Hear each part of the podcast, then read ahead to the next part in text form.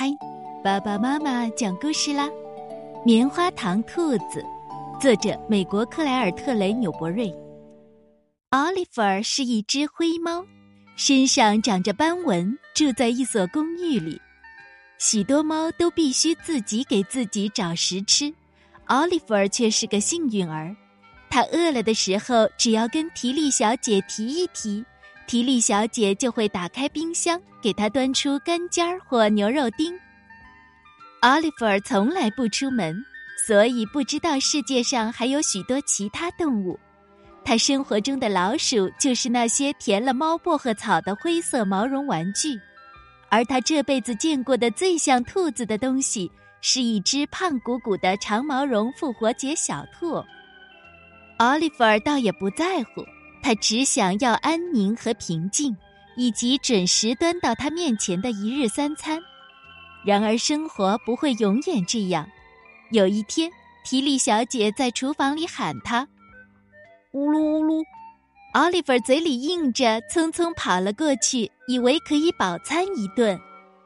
可是，提利小姐笑眯眯的看着两只手里捧着的东西，一个白白的、毛茸茸的小东西。你觉得怎么样，奥利弗？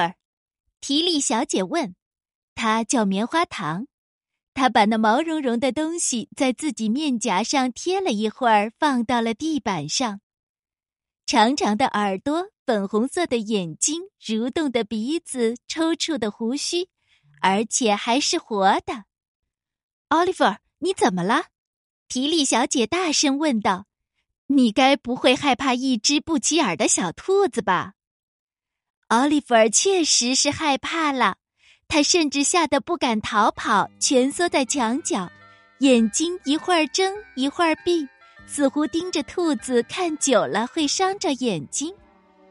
小兔子棉花糖呢，也是一肚子不高兴，他只想回到自己家里，跟暖乎乎、毛茸茸的亲爱的妈妈在一起。如果它是一只小猫，早就喵喵喵了。如果它是一只小狗，早就汪汪汪了；如果它是一个小宝宝，早就哇哇大哭了。然而，它是一只兔子，只会静静地坐在那里，闷闷不乐。不过，棉花糖吃饭的时候心情好了一点儿，他吃的是一根生胡萝卜和一碗燕麦片，碗上印着一个英文的“狗”字。因为商店里没有印着兔子或小兔的餐具，反正棉花糖不识字，这也就无所谓了。他先吃了绿色的胡萝卜尖儿，因为他渴了，然后啃了一些胡萝卜，接下来吃了几口燕麦片，小口小口的咬着吃，嘎吱嘎吱吃得很快。吃完以后，他跳进碗里小睡了一觉。那天夜里。棉花糖睡在浴室里，一块毛巾折叠起来给他当床，这跟偎依在软乎乎、毛茸茸的妈妈身边的感觉完全不一样。然而，他还是没有哭。第二天早晨，棉花糖没有嚷嚷着要吃早饭。奥利弗尔，如果你也能这么安静和听话就好了。提里小姐打着哈欠说。刚才，奥利弗一边疯狂的抓挠他卧室的门，一边喵喵大叫，把他给吵醒了。提利小姐给奥利弗热了一些牛肉丁，给棉花糖拿了一根胡萝卜，又给自己倒了咖啡，烤了面包。然后，他坐在打字机前写道：“兔子的赞歌，小兔是安静的宠物，小兔是世间的珍宝。”小兔从来不出声音，小兔是贴身的小袄，小狗呜呜噜噜汪汪叫，小猫喵喵，公猫咆哮，小鸟叽叽喳喳实在太闹，母牛哞哞，小羊也很吵，有些动物吼，有些动物叫，各种的声音真聒噪，动物们吵得人心烦，男孩女孩也不能静悄悄。小兔却从来不吱声，一句话不说，一声也不叫。乖乖的小兔真讨喜，家有小兔才美好。那天早晨，奥利弗觉得胆子大多了。他现在看小兔几乎可以不眯起眼睛了。到了下午，他盯着棉花糖时的那副表情，换一只大点儿、机灵点儿的兔子早就害怕了。然而，棉花糖却像一个新生的小宝宝一样，很少注意周围发生的事情。他饿了就吃，其他时间就睡觉，把爪子塞在身子底下保暖。奥利弗尔开始悄悄地朝熟睡的兔子移动，眼睛不怀好意地瞪着。可是就在他准备跳起来的时候，提里小姐喊道：“奥利弗尔，不准你伤害那只兔子！”奥利弗尔坐直身子，假装无辜地眨巴着眼睛。这样可不行，提利小姐难过的对自己说：“猫总是捕捉兔子的。”这一点恐怕不会改变。她把奥利弗放在了另一个房间，从那儿以后就不让他靠近棉花糖了。很快，棉花糖就在公寓里逛来逛去了，闻闻这个，嗅嗅那个，然后尝尝它们的味道。他觉得几乎每样东西的味道都不错。他啃毯子，在一个地方使劲儿的啃。啃秃了一小片儿，再往前挪。他用两条后腿站着，把书架上的书一本本的抽出来。他摇椅子，摇桌子腿。每当提利小姐稍微坐下一会儿，他就乐呵呵的跳过来给她解鞋带。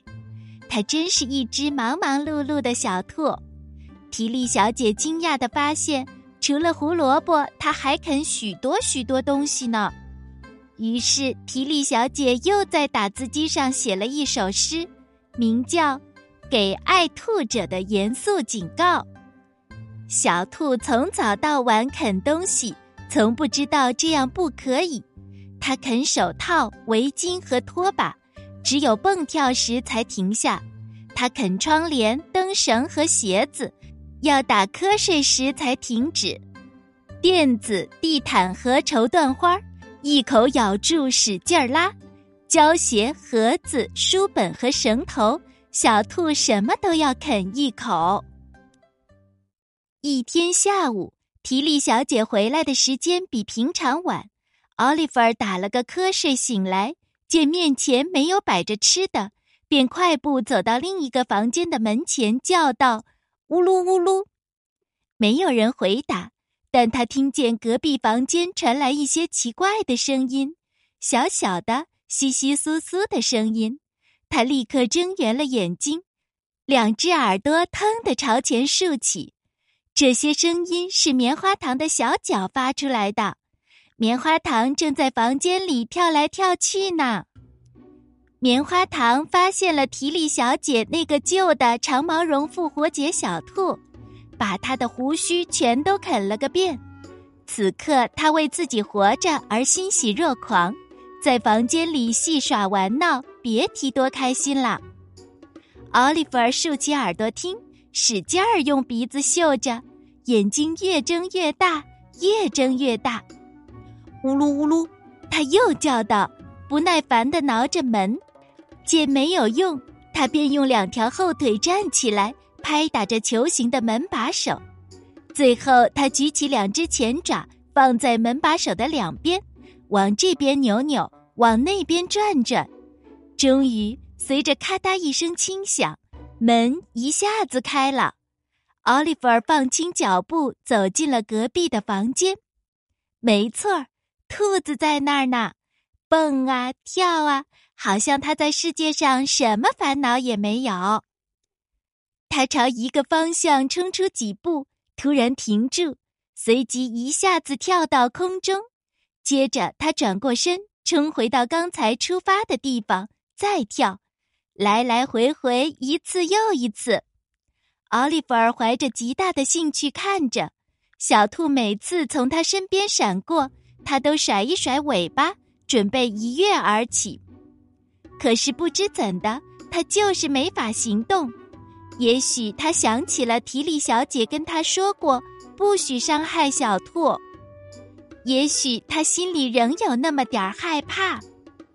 突然，棉花糖把身体站得直直的，瞪大眼睛看着奥利弗，柔软的鼻子快速的抽动，他似乎非常好奇，却一点儿也不惊慌。这个满身花纹的大家伙是什么呀？他心里想：会不会是穿了件新衣服的妈妈呢？就在奥利弗犹豫不决、想下定决心扑过去的时候，棉花糖突然高兴的蹦蹦跳跳走过来，在他的鼻子上亲了一口。棉花糖闭上眼睛，紧紧的偎依着他，为自己又找到一个毛茸茸的动物而感到幸福无比。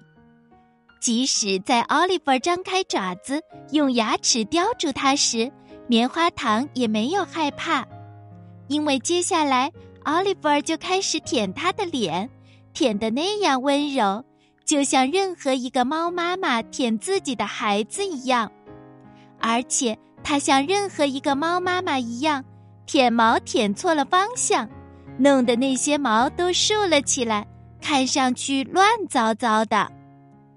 从那以后，提利小姐每天都让他们在一起玩儿。